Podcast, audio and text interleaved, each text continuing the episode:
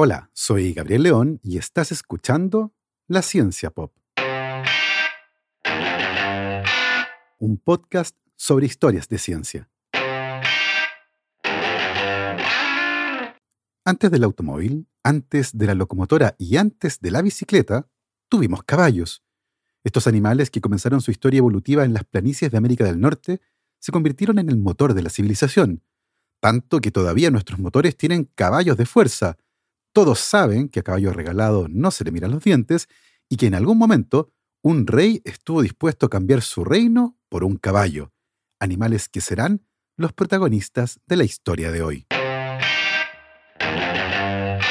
Y les recuerdo que si les gusta este proyecto, lo pueden apoyar a través de mi página en Patreon. Para eso vayan a www.patreon.com slash la pop y se pueden inscribir para hacer un aporte mensual a este podcast.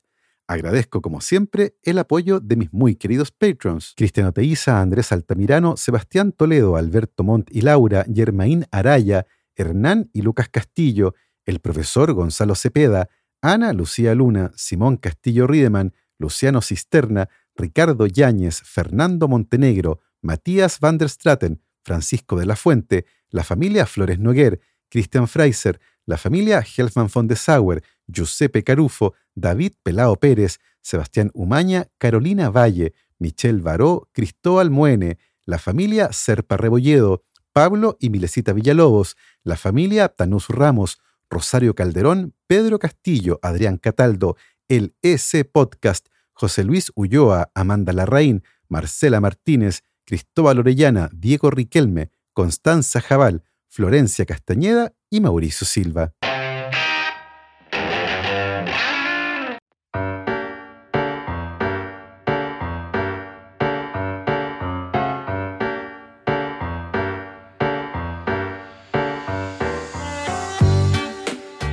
Durante 5.000 años, el caballo ha sido un aliado siempre presente en momentos de guerra y de paz. Civilizaciones completas se han movido sobre sus espaldas y la evidencia del uso del caballo está por todas partes. Sin embargo, de alguna manera, siguiendo el ritmo creciente de la mecanización en la década de 1930, hemos olvidado muy rápidamente cuánto le debemos a la domesticación de este animal.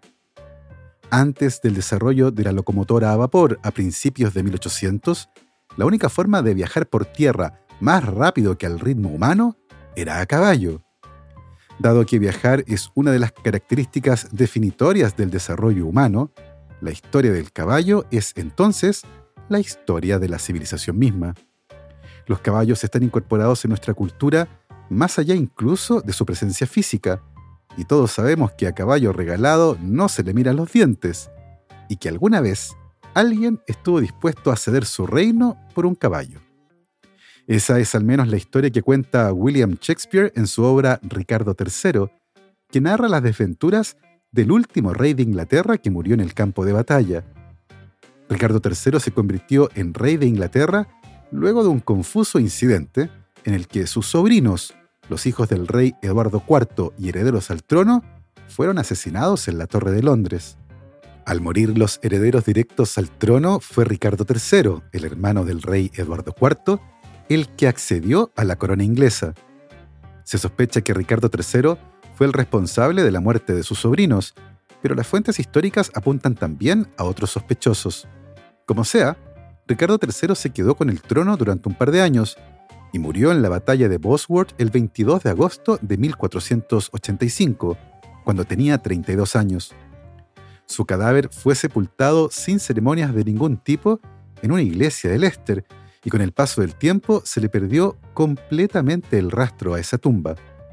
Cuando William Shakespeare escribió una obra sobre la vida de este rey en 1594, lo describió como un tipo criminal y tirano, que en la batalla final quedó rodeado por sus enemigos y sin su caballo. Asustado y derrotado, gritó, Un caballo, mi reino por un caballo. Luego de lo cual fue asesinado y el trono de Inglaterra quedó en manos de Enrique VII. Ahora bien, uno de los misterios más grandes de esta historia es el destino de los restos de Ricardo III.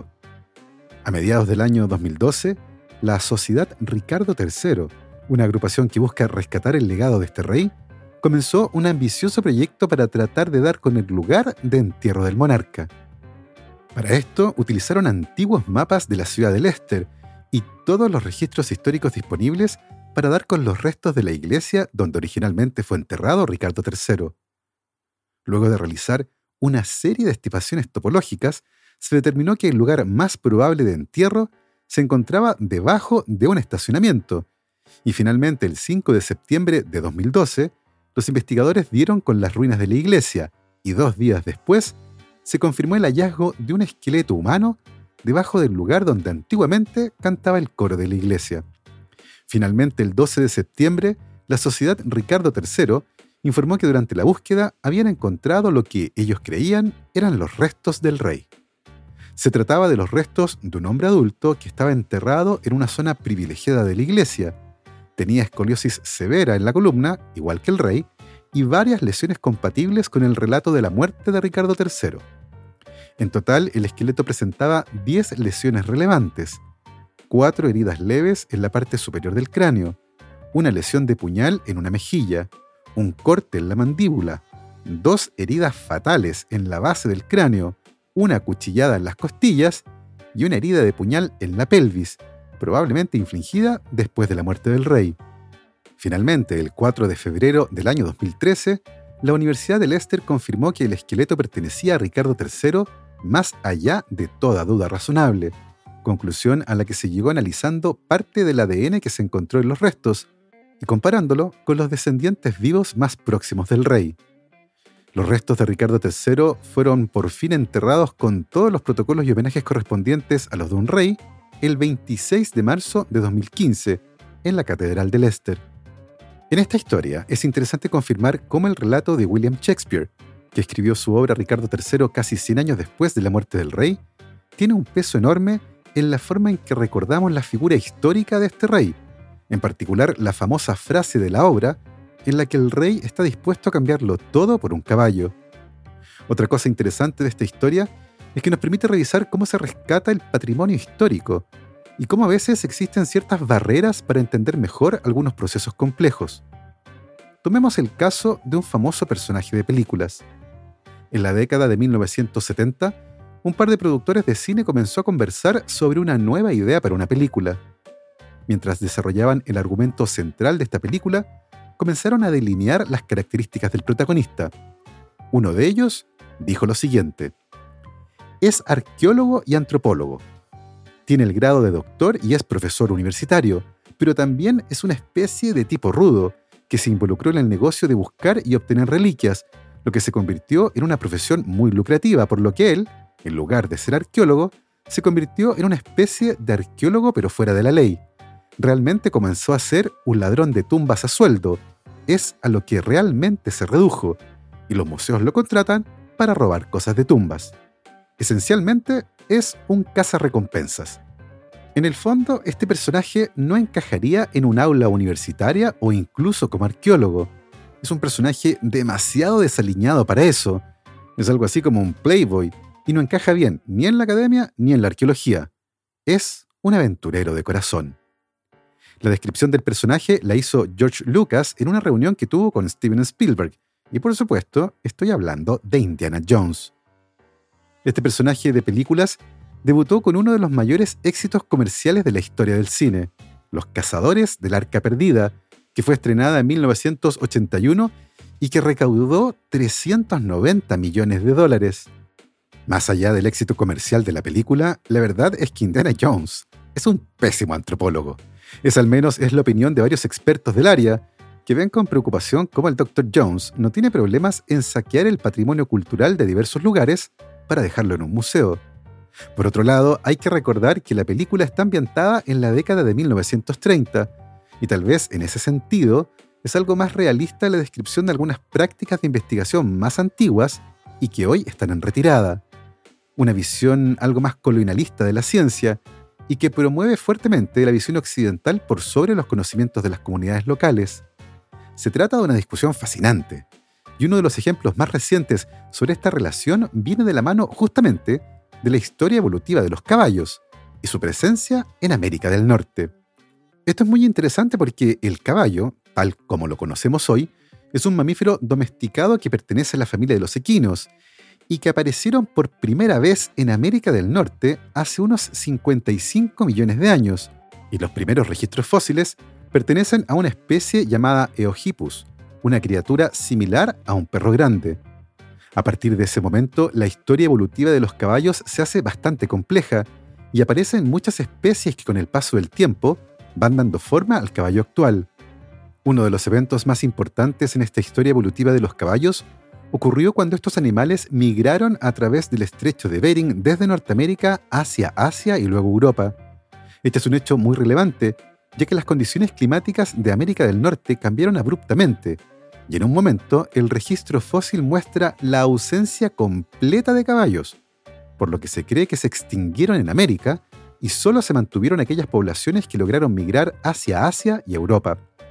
Fue justamente en Asia donde comienza el proceso de domesticación de los caballos, un proceso que se cree comenzó hace unos 6.000 años y habría culminado mil años después, con los primeros caballos domésticos que revolucionaron nuestra forma de vivir, trabajar y viajar.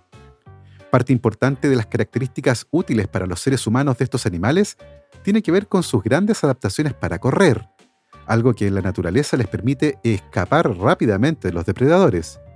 Además, son animales que poseen un excelente sentido del balance y muy buenos reflejos para responder al peligro. Tal vez una de las características más interesantes y que está vinculada con su gran adaptación para huir de los depredadores es que los caballos pueden dormir echados en el suelo o parados en sus cuatro patas, una característica que en caso de peligro les permite huir rápidamente. De acuerdo con el relato aceptado de manera transversal los caballos fueron reintroducidos en América gracias a los exploradores españoles, y muchos coinciden con que la adopción definitiva de este animal por parte de las comunidades de América del Norte, donde existe una rica tradición asociada a los caballos, ocurrió gracias a un evento en particular, la revolución de los nativos de pueblo.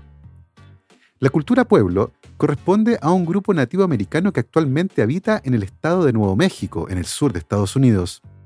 Pertenecen también a este grupo los Hopi, los Zuni y otros grupos más reducidos de nativos americanos, todos descendientes de los Anasazi, una antigua civilización que floreció entre los siglos XIII y XIV. Estos nativos norteamericanos eran muy buenos agricultores y desarrollaron tecnologías de irrigación muy eficientes para adaptarse a las condiciones climáticas en las que vivían. Cuando los primeros españoles llegaron a Nuevo México en 1540, la cultura pueblo fue testigo de su arribo y se resistieron fuertemente a la presencia de los europeos. Sin embargo, con el paso del tiempo, la presencia española se asentó en este territorio y finalmente llegaron a dominar en todo Nuevo México. La relación entre los nativos de Nuevo México y los españoles nunca fue buena, y una crisis desatada a partir de 1670 fue la gota que rebalsó el vaso. Por esa época, una extensa sequía azotó a esta zona de Norteamérica, causando hambruna tanto entre los habitantes nativos como también de los españoles. En 1680 y en medio de esta crisis, el gobernador Juan Francisco Treviño ordenó el arresto de 47 curanderos pueblo acusados de practicar hechicería. Cuatro de ellos fueron sentenciados a la horca y el resto fue castigado con azotes públicos. La detención de los curanderos hizo que varios líderes pueblo se acercaran a las autoridades españolas para exigir la liberación de todos los prisioneros, entre ellos uno conocido como Popé. Tras su liberación, Popé y otros líderes planearon una revolución en contra de los españoles y consiguieron el apoyo de otras comunidades para organizar un ataque conjunto. Este evento se conoce con el nombre de la Rebelión de los Nativos Pueblo, quienes bajo el mando de Popé lograron expulsar a los españoles del territorio de Nuevo México. Durante la revuelta murieron más de 400 españoles y los sobrevivientes se vieron forzados a abandonar sus casas, tierras y posesiones, lo que marcó la huida de más de 2.000 personas. Y claro, entre las pertenencias que fueron abandonadas estaban los caballos. Si bien los españoles fueron capaces de reconquistar Nuevo México 12 años después de la revuelta de pueblo, ese evento marcó la reintegración de los caballos a las culturas de América del Norte, o eso al menos dice la narrativa dominante. Una cosa interesante de esta historia es que en las comunidades de América del Norte que viven en la zona de Nuevo México, la relación con los caballos es extremadamente antigua y muy importante, y muchos de ellos tienen tradiciones en las que aseguran que los caballos forman parte de sus comunidades desde antes de la revuelta de pueblo, caballos que habrían llegado gracias al comercio con otras comunidades indígenas o a partir de la captura de caballos ferales. De hecho, y de acuerdo con la tradición oral, para las comunidades nativas de Nuevo México, el vínculo con los caballos es más antiguo que el vínculo con los españoles.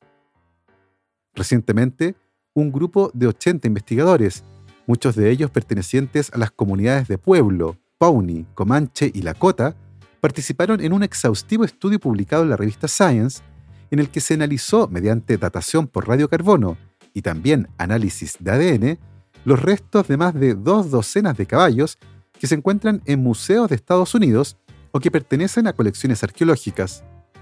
Entre las muestras analizadas, tres de ellas fueron identificadas en Wyoming, Kansas y Nuevo México y fueron datadas con certeza con una fecha anterior a la revuelta de pueblo. Una cosa interesante es que estos restos no parecen pertenecer a caballos ferales, que sencillamente se encontraban vagando por pastizales de Norteamérica, sino que parecen ser parte de la cultura de los nativos americanos. Eso al menos es lo que se puede inferir a partir de las marcas en la dentadura de uno de los caballos, que son compatibles con el uso de accesorios que utilizan habitualmente en caballos domesticados los nativos de Norteamérica. Por otro lado, el análisis detallado de los isótopos presentes en los restos de los dientes de estos caballos muestran que estos animales fueron alimentados con maíz, un cultivo típico de las culturas de Norteamérica y que constituye una dieta distinta a la que tendrían los caballos ferales. Finalmente, se detectó en uno de los caballos una fractura facial que fue curada, lo que significa que ese animal recibió atención veterinaria y cuidados. Cuando se comparó el material genético de estos restos de caballos con aquellos modernos, se descubrió que efectivamente tienen un vínculo muy estrecho con los caballos que inicialmente llevaron los españoles a Norteamérica, lo que sugiere que de alguna forma los caballos llegaron a las culturas norteamericanas desde España, pero antes que los españoles, probablemente a partir de animales que se escaparon o que fueron vendidos hasta llegar a Nuevo México antes de 1680, antes de la Revolución de Pueblo. Esta investigación no solo permite entender mejor la historia de los caballos en América, sino que también resalta la importancia de las tradiciones indígenas en la comprensión de los eventos históricos, algo que en este caso queda particularmente claro.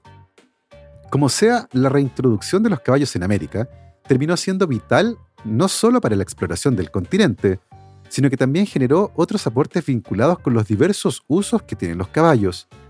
Entre esos está el apoyo vital que estos animales prestan para la agricultura y transporte, así como también la cría de cierto tipo de caballos que se han seleccionado para correr u otras actividades ecuestres. De hecho, la cría de caballos puede ser un negocio extremadamente lucrativo, particularmente cuando se trata de ciertos caballos que tienen aptitudes particularmente adecuadas, por ejemplo, para correr.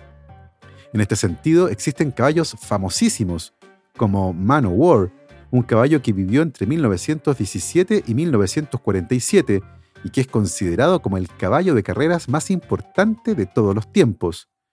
En una época más moderna, destaca Secretariat, un caballo que vivió entre 1970 y 1989, un multicampeón de carreras criado en Estados Unidos y que aparece como el segundo caballo más importante de esta historia. Los criaderos de caballos cumplen entonces un rol fundamental en la selección de ciertas características, y la historia que les voy a contar a continuación ocurrió justamente en un criadero de caballos. En septiembre de 1994, varios caballos de un criadero en el norte de Brisbane, en Australia, enfermaron violentamente. Se trataba de animales esbeltos y bien cuidados, criados para las carreras. El establo se encontraba en un barrio antiguo y tranquilo, conocido como Gendra, donde abundaban las pistas de carreras de caballos y los establos con personas que se dedicaban profesionalmente a la cría y entrenamiento de estos animales. El primer caballo en enfermar fue una yegua llamada Drama Series, retirada de la competición y dedicada plenamente a la cría. La yegua estaba preñada y en un estado de gestación avanzado cuando comenzó a dar signos de que no se encontraba bien. Inicialmente no parecía presentar ningún problema grave, pero no tenía buen aspecto y el entrenador a cargo del establo pensó que era mejor llevarla a otro lado. Ese hombre se llamaba Victor Rail y era muy conocido en el mundo de los caballos. Como la yegua se resistía a moverse, Victor Rail la tuvo que mover usando un remolque. daba la sensación que solo caminar le dolía, sudaba profusamente y tenía hinchados los labios, los párpados y la mandíbula. Victor Rail pensó que la yegua tenía alguna infección sin importancia y con los cuidados adecuados iría a mejorar pronto, así que intentó alimentarla con zanahoria rallada, pero el animal se resistió a comer. Victor Real se lavó las manos y se retiró del lugar esperando vigilar de cerca el estado de la yegua. Eso ocurrió el día miércoles 7 de septiembre de 1994, y después de dejar a la yegua, Victor Real se comunicó con el veterinario con el que habitualmente trabajaba para que fuera a revisar a Drama Series.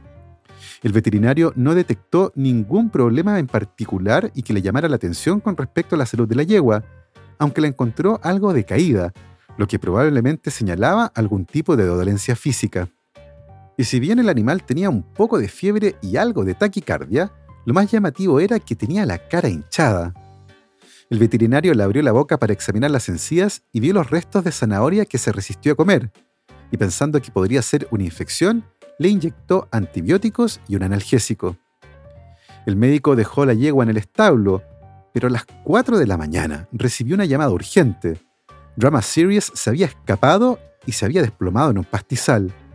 Cuando el veterinario llegó, la yegua ya había muerto y el entrenador, Victor Rail, le contó que al momento de morir, a la yegua le salía una secreción espumosa por la nariz. Realizar una autopsia resultaría carísimo, así que el cuerpo de la yegua fue dispuesta en el basurero donde terminaban todos los caballos de Brisbane. Inicialmente, la hipótesis dominante para explicar la muerte de la yegua fue que había sido mordida por algún tipo de serpiente, o que tal vez había comido algún fruto venenoso de los que crecían en la pradera cercana. Todas las hipótesis con respecto a la muerte de la yegua mostraron estar muy equivocadas, cuando más tarde otros caballos del establo comenzaron a enfermar. Era evidente que no se trataba de algo tóxico, sino que de algo contagioso. Los caballos que compartieron el establo con Drama Series comenzaron a mostrar fiebre, dificultades respiratorias y espasmos.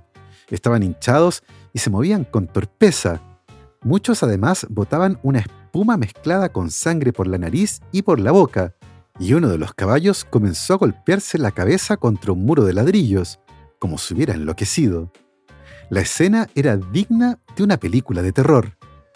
Independiente de los esfuerzos realizados por el entrenador o los médicos, 12 caballos murieron en los días siguientes a la muerte de Drama Series, muchos tras una agonía espantosa y otros sacrificados para que no siguieran sufriendo.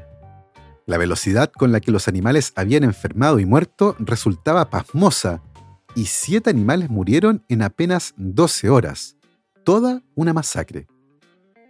¿Qué era lo que estaba ocurriendo? Tal vez algo en la comida, o quizás un sabotaje malicioso. Tampoco era posible a esa altura descartar otras opciones, como algún virus exótico o una enfermedad transmitida por la picadura de algún mosquito. Y la verdad es que toda la situación dio un giro cuando el entrenador Victor Rail se enfermó, y también lo hizo el cuidador que lo ayudaba. Inicialmente ambos tenían un cuadro similar a una gripe fuerte, y Victor Rail fue a un hospital, pero rápidamente empeoró, y luego de pasar una semana en cuidados intensivos, murió. El análisis detallado de los pulmones de Victor Rail determinó la presencia de un tipo de partícula compatible con un virus respiratorio. No solo eso, con el paso de los días, más caballos de la zona comenzaron a enfermar y morir, y el gobierno intervino para tratar de controlar la situación.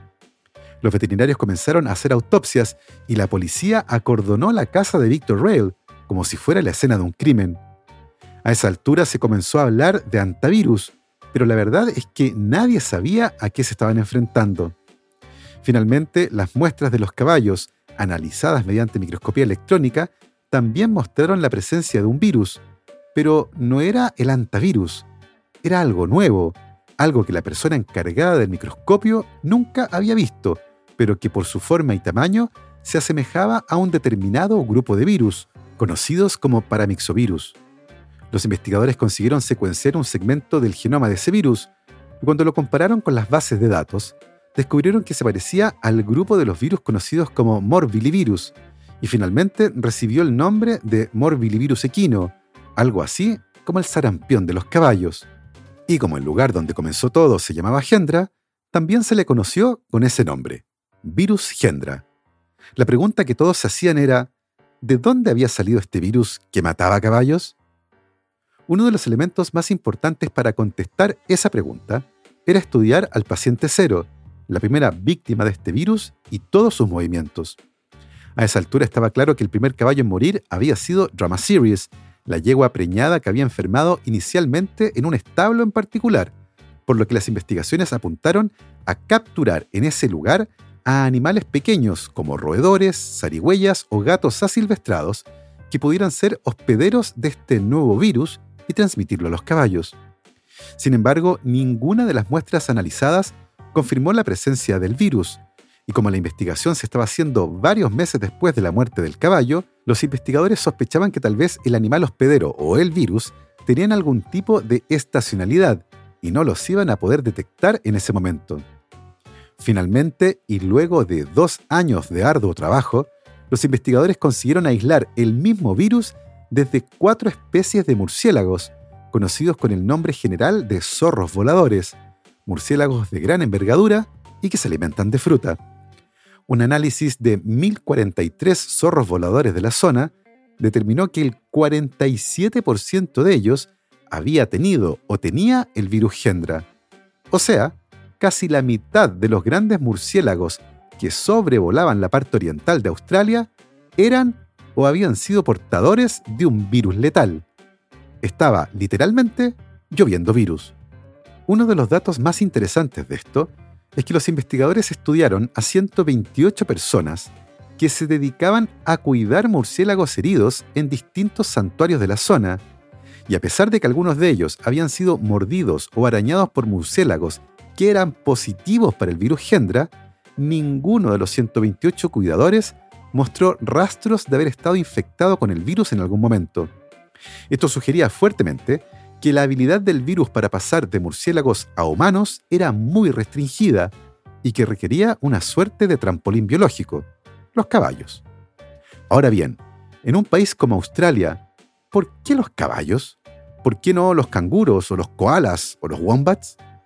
La respuesta muy probablemente se vincula con la historia de los caballos en Australia, que son animales introducidos recientemente por los colonos europeos, hace más de dos siglos específicamente, el 27 de enero de 1788, cuando llegaron los primeros caballos a Australia.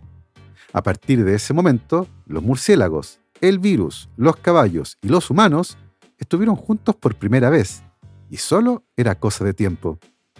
Finalmente, los investigadores dieron con un árbol, una gran higuera que se encontraba en los terrenos del establo donde enfermó originalmente Drama Series, un árbol en el que habitualmente se congregaban los murciélagos.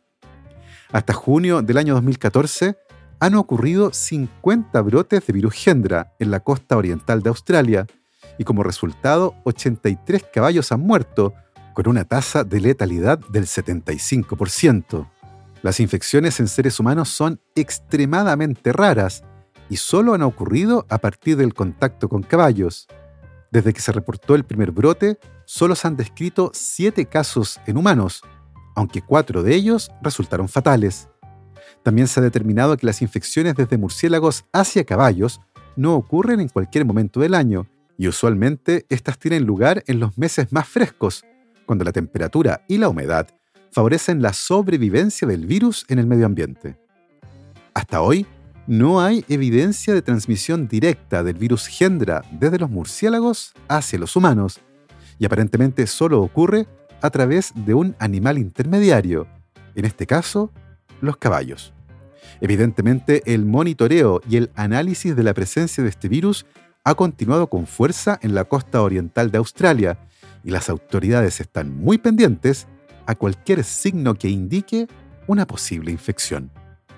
Y así hemos llegado al final de este interesante capítulo, donde hemos revisado parte de la historia de los caballos.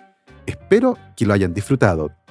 Yo me despido, como siempre, saludando a mis muy queridos patrons, la familia Yuri Martínez, Bernardo Polak, Claudio Oyarzo y Toña, Sebastián Beche, Cirilo Fede y Pola, la familia Calen Queirolo, Alejandra Díaz, Fernando Araya, la familia de la Cruz Morales, Alberto Pozo, Cosca y Banja, Pilar Calderón, la familia Fuentes Chonfet, la familia T.S. Ríos, Beatriz Geldres, Martín Garrido, Luis Alberto Soto, Juan Catipillán, María Paz Domínguez, Emma y Ana Llenaro, Paula Lagos, Sandra Marras, la familia Mateluna Morán, David Saenger, María Soledad Neira, Giovanni Rosales, Olivia Artigas, la familia León Bosch, Ricardo Evia, la familia Permonti Rivera, Sergio y Jorge Pincheira Arancibia, Sergio Yuri Espinosa, Los Rojas Peredo, Felipe Palma, Mario Vicuña, Ariel Guerrero, Paola Oyarzún, Ronda Butler y Bruno Gisling. Nosotros nos volvemos a encontrar la próxima semana. Que esté muy bien, cuídense mucho, lávense las manos